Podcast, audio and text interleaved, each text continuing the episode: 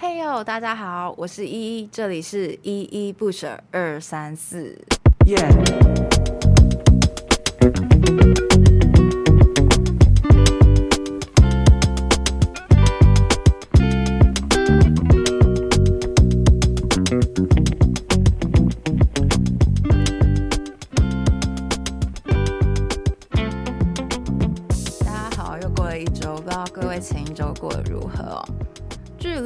学也过了一个月哦，最近这一个月校园真的是充满青春的气息，从新生班数到社团博览会，甚至到最近的社团招新活动啊，想想之前哦，我也曾经历过这段的时光啊，现在呢，我竟然已经是大四老屁股都快毕业了呢，每次我想到这个，都会觉得特别的感伤。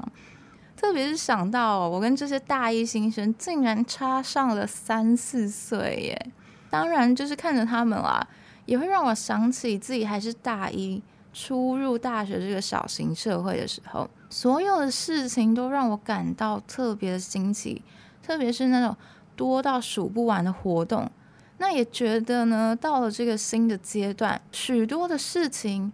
开始要自己决定，好像有多了那么点自由，也独立了一些。确实哈，比起小学、国中、高中、大学，真的是一个完全不同的阶段跟体验哦。说实在的，在大学之前的求学阶段呢，能参加活动跟社团真的非常少，而且大部分都并非是能完全自己所决定的。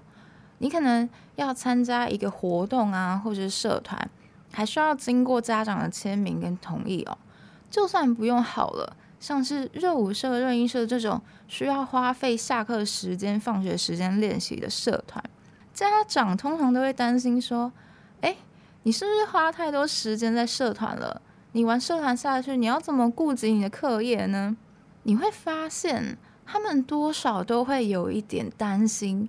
甚至是控制的影子在吼，但是呢，到了大学，谁还会管控你呢？你开始可以参加自己想参加的活动跟社团，安排或是规划自己的时间哦。那基本上呢，能控制你的人，其实就只有你自己而已哦。那也是因为这样子啦，我觉得就是很多事情。都开始变成人生中的第一次了，像是你第一次参加某些活动，第一次参加某些社团等等。那说真的哦，看到那么多种类的活动排列在你的眼前供你选择，这也算是人生第一次哦。小学、国中、高中，你想想看，根本没有这样子的机会哦。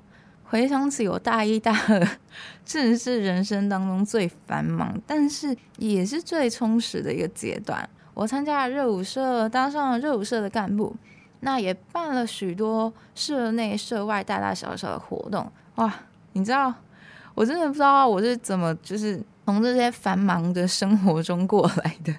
我根本就是想要把自己操死吧。我还记得那时候非常常熬夜哦。然后每天感觉都是睡不醒的状态哦，每个人看到我都觉得说：“哎，尤一你怎么看起来那么累？”但是呢，回过头看看，其实会觉得哦，这个非常值得哦。在这些活动当中，你其实真的可以学习到非常非常多的事物。那这是你在课堂上面是学习不到的，像是说你要怎么规划或者筹办一场活动。或是说怎么领导一个团队等等，那当然你也会学到许多沟通、待人处事的一个生活技巧哦。特别是你真的可以在这个之中找到一个志同道合，然后可以跟你真正相互扶持、相互关心真心好友。其实这才是我觉得，就是我参加这些活动一个最珍贵也最值得的一件事物哦。所以呢，如果你是正在听这张 podcast 的大一、大二们，多多参加一些活动吧，突破自己的舒适圈，前往外面一圈的挑战圈，去尝试看看，或许你所担心、你所焦虑的那些无法预知、无法控制的事物，其实并没有那么可怕，反而可能会是一个惊喜哦。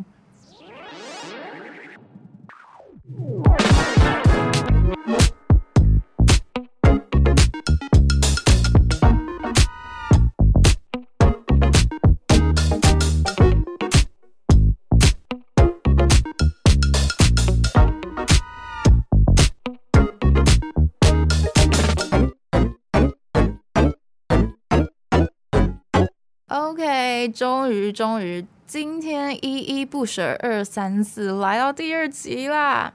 好的，这其实是延续上一周第一集的内容哦。大家在第一集呢都知道我的真实名字，那从小到大呢，确实因为这个名字给我带来非常多的困扰。那我也因为这样的困扰呢，让我非常好奇说，说为什么我们家里人会给我取这样那么难念、那么常被念错的名字呢？于是呢，我就问我爸说：“为什么你们当初要取这个名字啊？”然后他就开口说了呢：“这个名字其实有一个含义，是指美好温柔的意思。当初就是我爸跟我妈觉得我的出生对他们来说是一个美好跟温柔的存在哦。当然，他也希望我长大之后是可以带给他人美好跟温柔的。哇！” 你知道听到这个解释之后，我都觉得他们真的把这个名字取得太好了。不过呢，这样的感动其实没有持续多久哦。我爸马上就一副委屈巴巴的说：“其实我之前没有用你现在的名字，而是要用一二三四的一，所以你原本是会叫依依啦。是因为你妈觉得太随便了，所以才会翻字典选几个比较好看的字。”不然我真心觉得我的提议蛮好的，哇哦哇哦哇哦！我的天哪！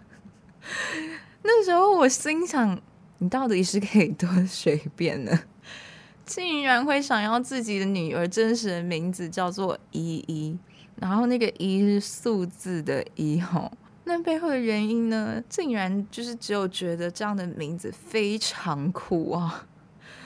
哦，你知道，我觉得最过分的还不只是这样子哦，最过分的还在后头。我爸还说，如果生第二胎的话，哈，他还打算取名叫做二二。第三胎的话呢，就是依照这个取名逻辑叫做三三哦。我听到真的是不知道我爸在想什么。我其实会庆幸说啊，还好我妈当初是非常理性的阻止了他哦。那之后也没有再生第二胎了，不然我真的是不知道要怎么面对我的弟弟跟妹妹。你知道，我都能想象说，就是他们会有多怨恨他们竟然是第二个出生，然后叫做二二吗？我真的是啊，一个头 两个大。说实话啦，其实我爸他们没有生第二胎的原因哦。在外人听起来会有点像是场悲剧了。他们没有生第二胎呢，其实并不是因为他们的生育计划，而是因为那时候我妈在我大概九个月大的时候，不幸在一场车祸当中离开了。那虽然我爸在这期间就是他有交往过一两个对象哦，但说实在的，他其实还是很难放下。直到最近，他还是会觉得说，在这一生当中，他最对不起的两个人哦，其实是我妈跟我。所以呢，他其实一路上都没有再娶哦。那当然就是也没有小孩嘛，也没有再有第二胎这样。那其实我一路下来也一直是独生女，然后单亲小孩的身份哦。好啦，听到这里可能。有些人会默默有这种怜悯的感觉哦。我从小到大其实也蛮常遇到这种情况的，就像是当有人不小心问到你是单亲的孩子的时候啊，他们通常第一句都是会先说：“哦，抱歉，我不知道这件事情。”他们是害怕可能会勾起你比较悲伤的回忆啊。不然就是可能会问一些问题，像是因为单亲的身份，你会不会觉得怎么样？或是说会不会遇到什么样的事情？当然也会有人问说啦，你会不会羡慕别人？那这个别人也就是那些有双亲的孩子哦。我知道这个不是恶意啦，就是你知道人在某些情况之下，多少会有一种怜悯跟同情的心存在哦。这个很多时候是油然而生的。只是他们在说抱歉，在问单亲小孩会不会遇上一些特别的困难的时候，其实会觉得这些同情怜悯哦，他们好像就是在潜意识背后会有一种感觉，就是说，比起双亲家庭哦，单亲的家庭其实更可能走上不美满、不正常的局面哦。因此，就是会觉得说，单亲的孩子特别辛苦。那他今天就是没有我们想象中那些不正常、不美满的情况，小孩没有走偏，就是因为这个小孩特别努力哦。我们好像多少都会有这种感觉，都会有这种既定的印象。在我成长的经历里面呢，总是觉得好像你不管做得多好，做得多坏。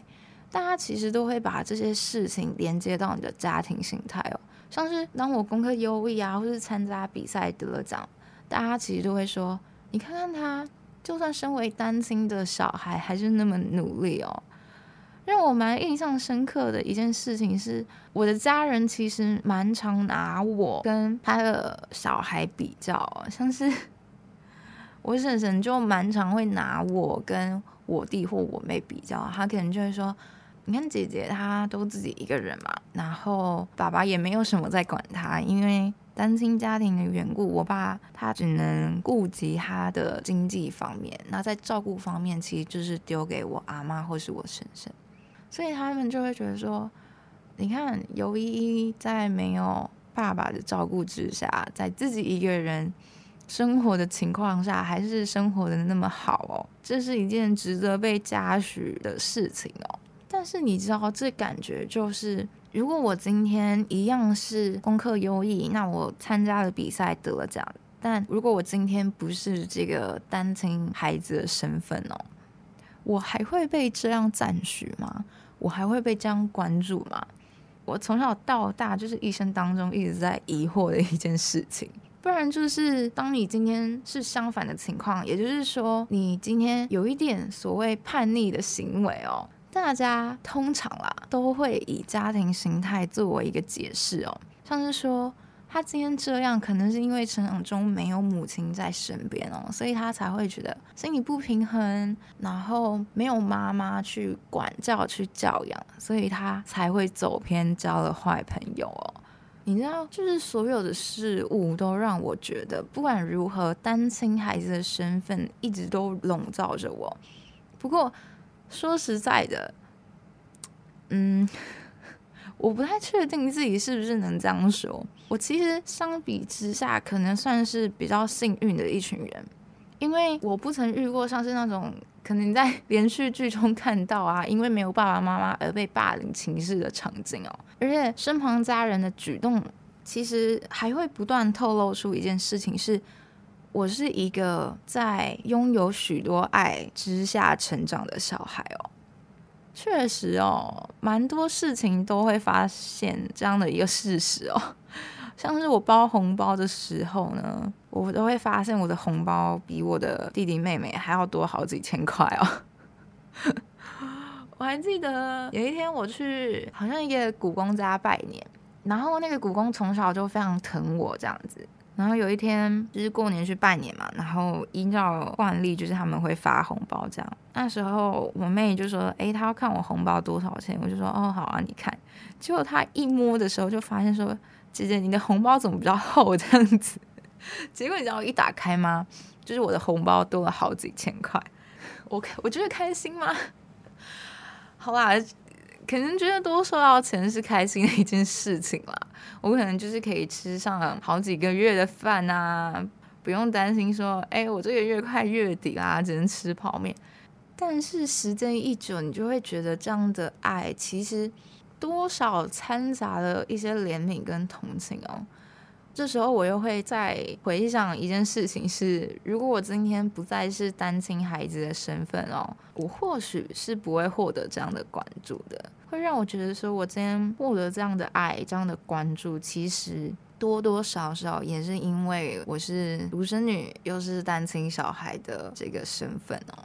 那这也会让我想起一件事情哈，在这件事情上面，其实。也蛮容易透露出大家潜意识的，还是会觉得单亲小孩不是所谓正常的家庭或是最适合的家庭吼。在我还小的时候呢，我身旁的家人总是会劝我爸说：“哎，趁尤一还小的时候呢，赶紧找一个对象娶一娶，那好让他呢，也就是我呢，可以有一个人照顾吼。”虽然没有直截了当的说啦，不过你知道，其实这样的期望跟行为呢，非常明显，就是显现出了大家都默默的认为，那种要有爸爸妈妈的双亲家庭或是核心家庭，才是所谓美满的、合适的、完整的家庭哦。再来，我觉得大家对于我爸可以再娶的这个期望呢，好像也默默的影响到了他自己。就是关于他的想法，关于他的行为哦，他总是给我一种感觉，他一直以来都对不起我，只因为没有给我一个所谓完整的家庭。但是严格说起来，其实这根本不是他的错误，错误的是那个肇事然后酒驾的驾驶哦。但是我爸就是会觉得说，这有一部分还是他的责任啊。不过呢，我觉得就是说到这里，我得澄清一件事情。虽然字里行间我都不断的透露出，觉得大家对于单亲家庭有太多的既定印象，或是说过度的怜悯啊。不过呢，我并非是要否认单亲家庭可能会遇到的困境啊。根据一些统计，根据一些数据，确实。比起双亲家庭，单亲家庭遇到某些困难的几率可能会更高，也可能会出现一些比较特别的议题必须去处理。所以呢，在下一个单元里呢，会带大家看看在单亲家庭中可能会遇到的困境，以及在这样的困境中，身为一个单亲孩子的反思。接下来就让我们听一首歌休息一下。这首歌呢，我觉得非常好的呈现了我爸跟我之间关系的一个写照。那这首歌是熊仔的《再联络》。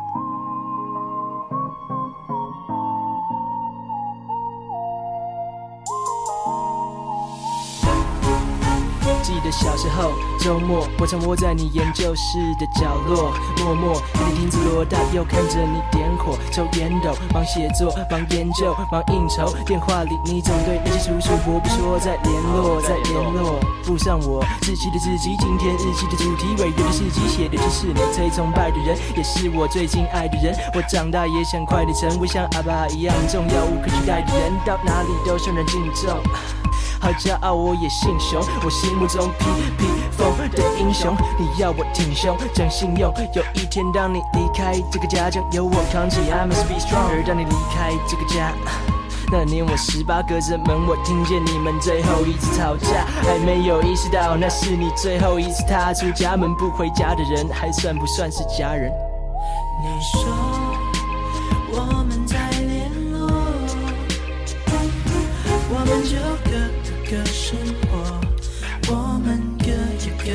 情绪要收拾收，我们再联络，我们就各有各生活，我们各有各的喜怒哀愁。大学的一个长假，妈回美国的娘家，你把这边事情放下，终于回来陪我两个礼拜。想也奇怪，当你再回到你的书房，好像你从来都没有离开，一切仿佛回到从前。你坐在客厅的沙发椅，一起吃着甜点，看着卫视电影台，而那熟悉的烟草味，却不知道为何格外的刺鼻，刺激出眼角的泪。直到妈妈回来的前夕，你站在大门口，背对着我，回过头对我说。再联络，不可相信耳朵在联络，怎么会对我说在联络？终于想透，事实是最后一次同个屋檐下的生活，我过着平凡日子，日复一日，将它蹉跎。看着你骑着单车离去的背影，慢慢融入背景，止不住的悲，泪水溃了堤。你说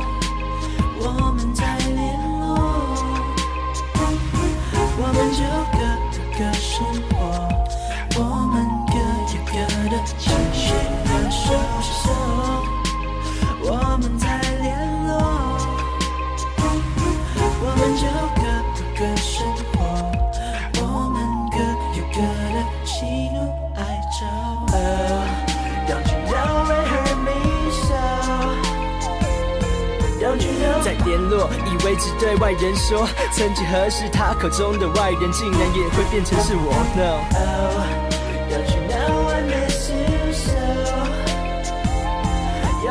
我会梦到我在救着他，就坐在客厅的旧沙发，我走向他，他摸摸我的头，拨乱我的头发。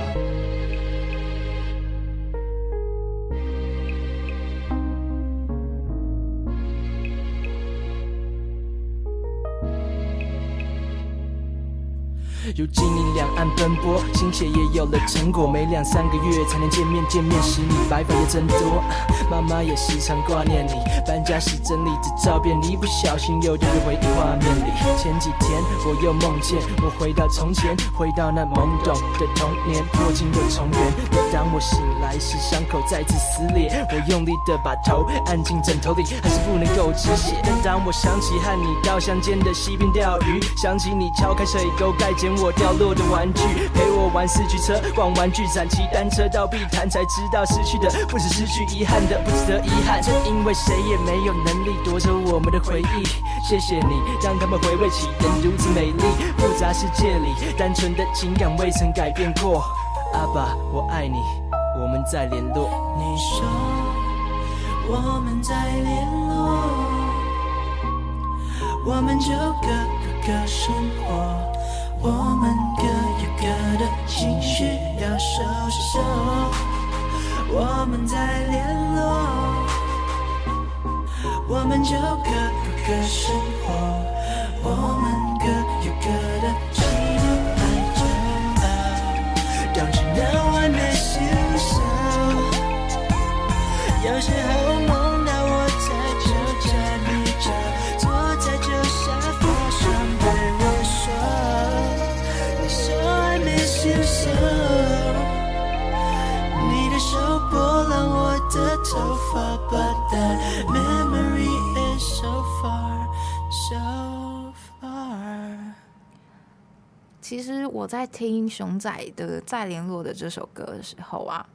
我觉得这根本就是我跟我爸关系的一个写照哦。就是他到国外工作，然后我们之间关系好像就是断了连接，会有这样的变化。其实有一部分也因为我爸他是一个单亲父亲的角色，那他需要承担起照顾跟经济的责任哦。不过在权衡之下呢，他其实知道自己是无法兼顾的，所以最后就只偏重了经济。那照顾方面基本上是没有太多的参与哦。所以我跟他的关系其实。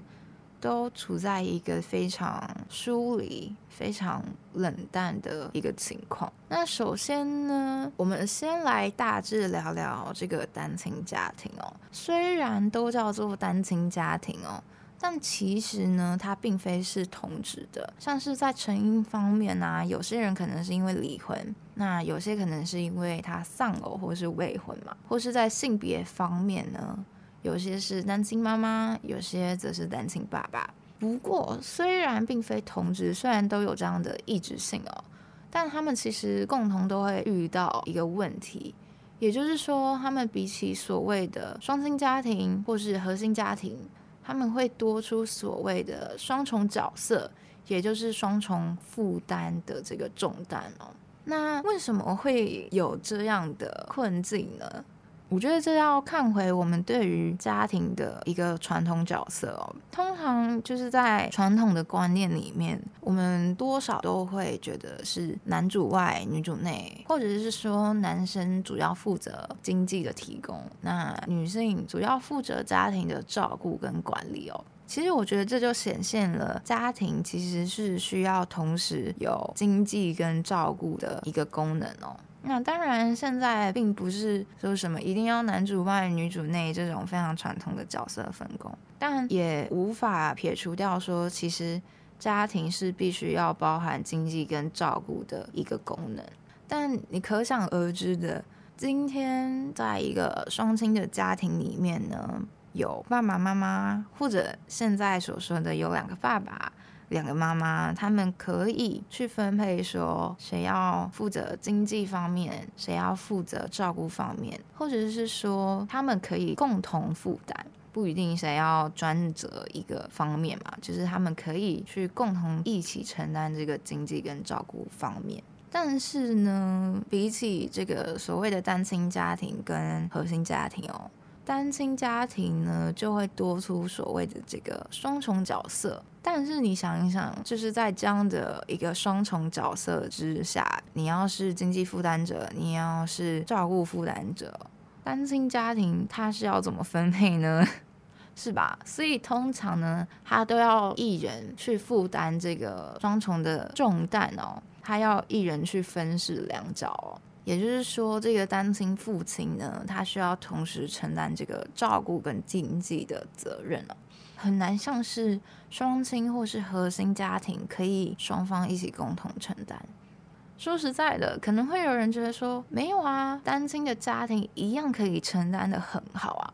但我觉得这个感觉就很像你在一个像是说比较偏乡、没有许多教育资源的学校里面。然后你对那群学生说：“就算你们的资源没有很多，就算你们的家庭不富裕，没办法承担起你们的教育，你们还是一样可以跟那群人过得一样好。”说实在，确实还是会有这样的人出现。但我觉得说这句话的同时，好像也造成一件事情，就是忽略了他们真正的困境。说实在的，身为一个单亲家庭，然后要同时承担起这个双重负担，真的是难以兼顾的哦。是比起双亲家庭来说，他们其实要花费更多的心力、精力跟时间。通常啦，其实碍于现实，单亲的爸妈他们只能被迫偏重某一个方面。那在我的成长经历当中呢，我爸一直以来都是偏重经济的一方。那你可能会想说，那这样的话，关于照顾的责任呢？他其实都是仰赖他的妈妈或是弟妹，也就是我的阿妈跟婶婶。所以我从小到大呢，都是跟我阿妈跟婶婶生活在一起的，因为他们就是一路包办我的所有照顾的责任。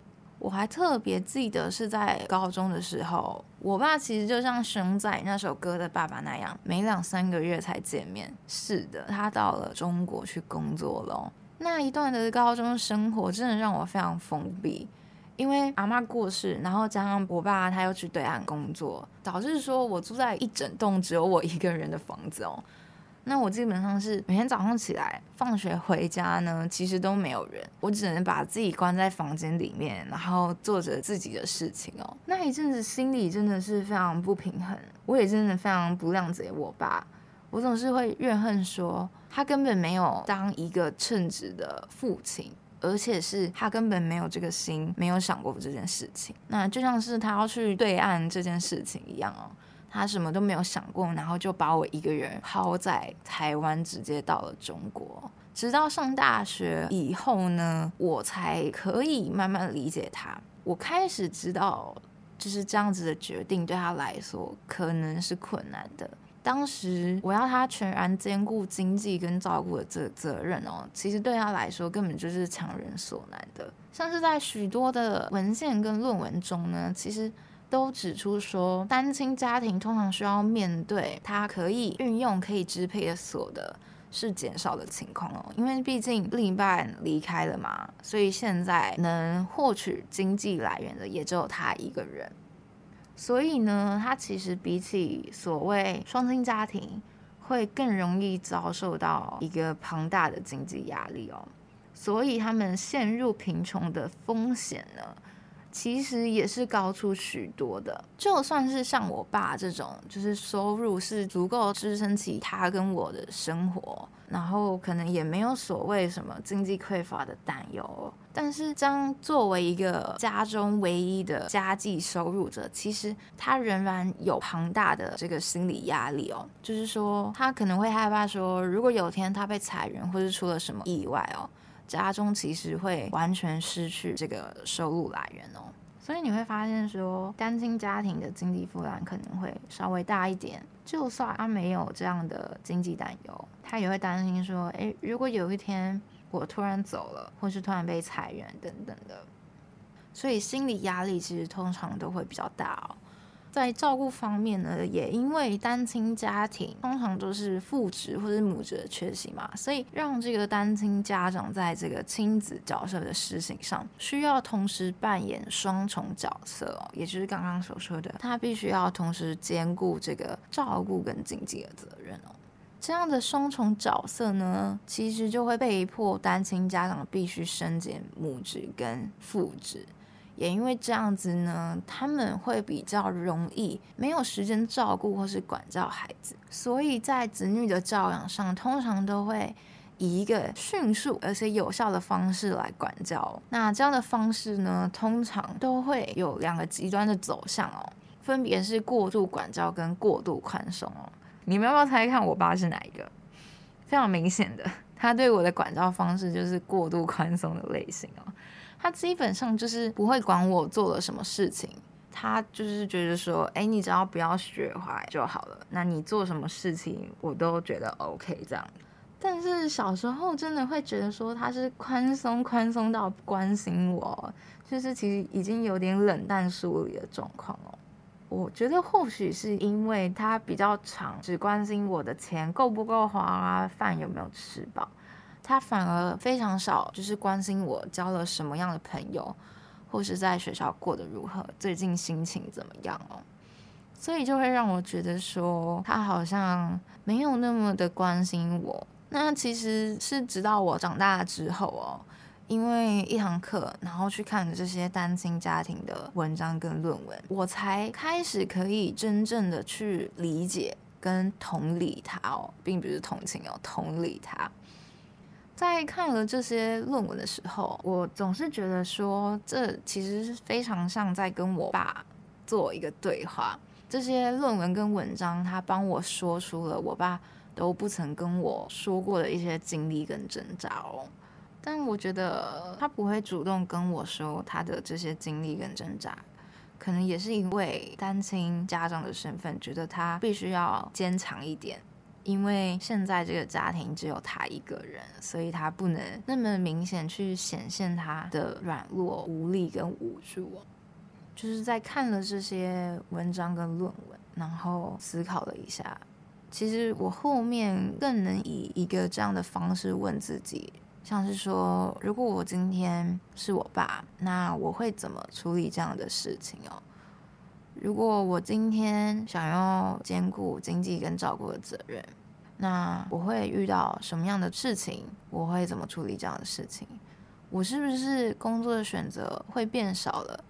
因为我得寻找一个工时弹性、工时少的工作，我才可以兼顾家庭照顾的责任嘛。可是这样是不是也代表说我必须放弃所谓高薪的工作？那我放弃了这个高薪工作，我要怎么负担跟养育孩子的钱呢？当我开始有这样的意识的时候，我能知道他那时候也为这个烦恼担心的非常少。对啊，我得说，爸爸，你其实非常努力，你其实做得很棒了。最后呢，我就用一个小小的经历来总结今日的内容。我曾经是非常困扰我跟我爸的家庭关系，总是觉得我们之间好悲好冷漠。某一阵子，就是可能一些没办法处理的情绪，所以我约谈了学校的心理咨商，然后正好谈到我跟我爸之间的一个关系哦。那时候老师就问说：“这样的关系你觉得怎么样？”哈，那我其实沉默了蛮久的，想了想说。不知道哎，虽然我们是单亲家庭，然后我跟我爸之间的关系基本上几乎是没有什么交流，那最多其实只有日常的问候，像是哎，你最近考如何？你钱够不够花？这样，可是好像也不会特别觉得说我们之间的关系需要做什么改变，像是变得更加亲密啊等等的，觉得说或许目前的关系。就是我觉得最可以、最好的，因为我曾经想象说，如果我像我妹，就是对我叔叔那样，非常的会撒娇啊，然后聊更深层的东西，其实我会觉得 有点尴尬，因为从小就是没有在做这样的事情。我以为老师会逼迫我，会是建议我啦，就是在跟我爸之间的关系再更加紧密一点。结果他反而说了：“那很好啊，其实没有什么家庭形态是不正常的哦，只有你觉得相处下来合不合适、舒不舒服而已。就算是单亲家庭呢，你其实也可以过得很好。”过得很合适跟舒服哦，确实啦。虽然每个家庭形态可能都会比其他家庭还要更高几率的遇上一些特别的议题，不过这不代表他们是不正常的家庭嘛。你要怎么定义不正常的家庭呢？只要我们相处下来觉得合适、觉得舒服，就算有一些困难、困境议题需要面对跟处理，何尝不是正常的家庭呢？好啦。今日的 podcast 其实就到这里啦。那先预告一下下一周的主题，叫做“大家都说台湾媳妇最赞”。下一周的主题，其实我们就会来看看新住民都会遇到什么样的偏见跟歧视呢？好的，那下一周呢，也欢迎来到依依不舍二三四，让我们在同一时间一起来看看究竟发生什么事。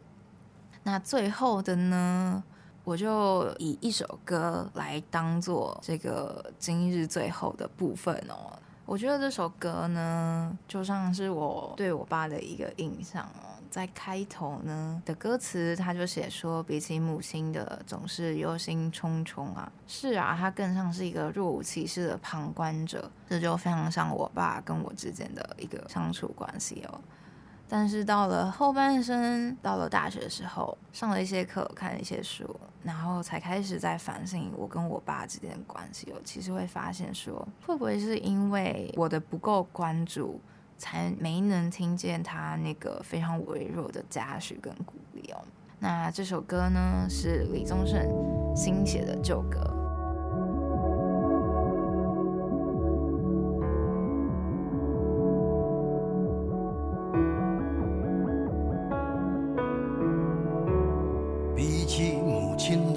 是忧心忡忡。是啊，他更像是个若无其事的旁观者，刻意拘谨的旁观者。遗憾，我从未将他写进我的歌。然而，天晓得这意味些什么。然后我一下子也活到容易落泪碎了。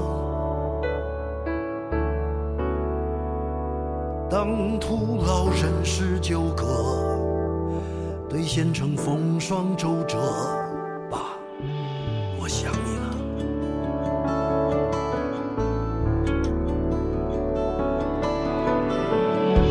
到临老。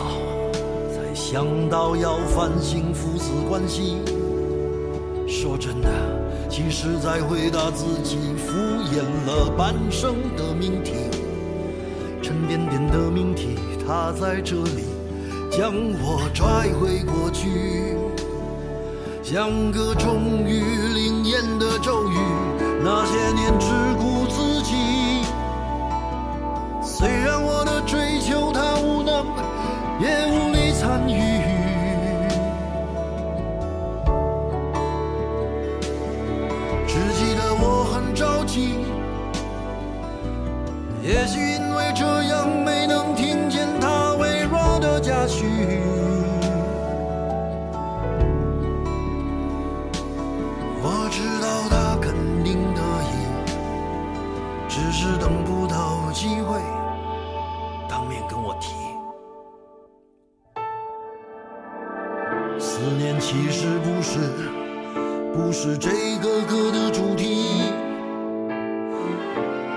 相信不只有我，在回忆时觉得吃力。两个男人极有可能终其一生只是长得像而已。有幸运的成为知己，有不幸的只能是假意。若是你同意。天下父亲多数都平凡的可以，也许你就会舍不得在追根究底。我记得自己，当庸碌无为的日子悄然如约而至，我只顾卑微的喘息，甚至没有陪他失去呼吸。一首新写的旧歌，早该写了，写一个仁慈和逝去的父亲讲和。我早已想不起吹嘘过的风景，而总是记着他浑浊的眼睛，用我不敢直视的认真表情，那么艰难地挣扎着前行。一首新写的旧歌，笑的那个以前的笑曾经有多傻呢？先是担心自己没出息，然后费尽心机想有惊喜，等到好像终于我明白了，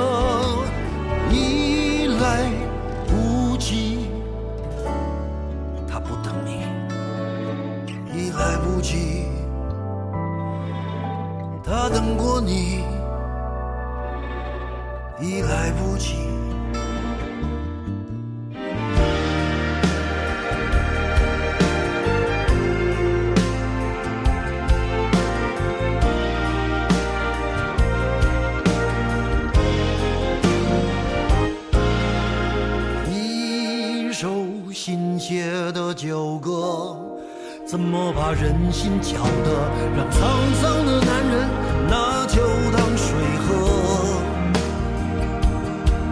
往事像一场自己演的电影，说的是平凡父子的感情，两个看来容易却难以入戏的角色，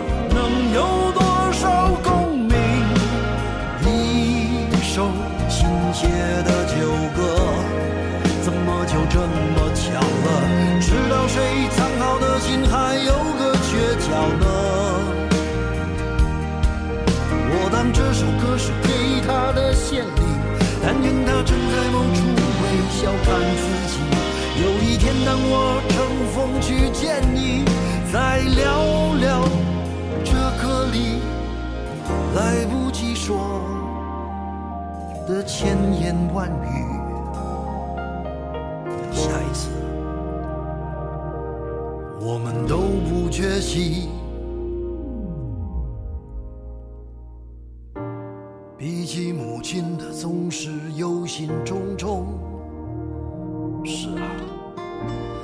更像是个若无其事的旁观者，刻意拘谨的旁观者。爸，请你从此安心，待在我的歌。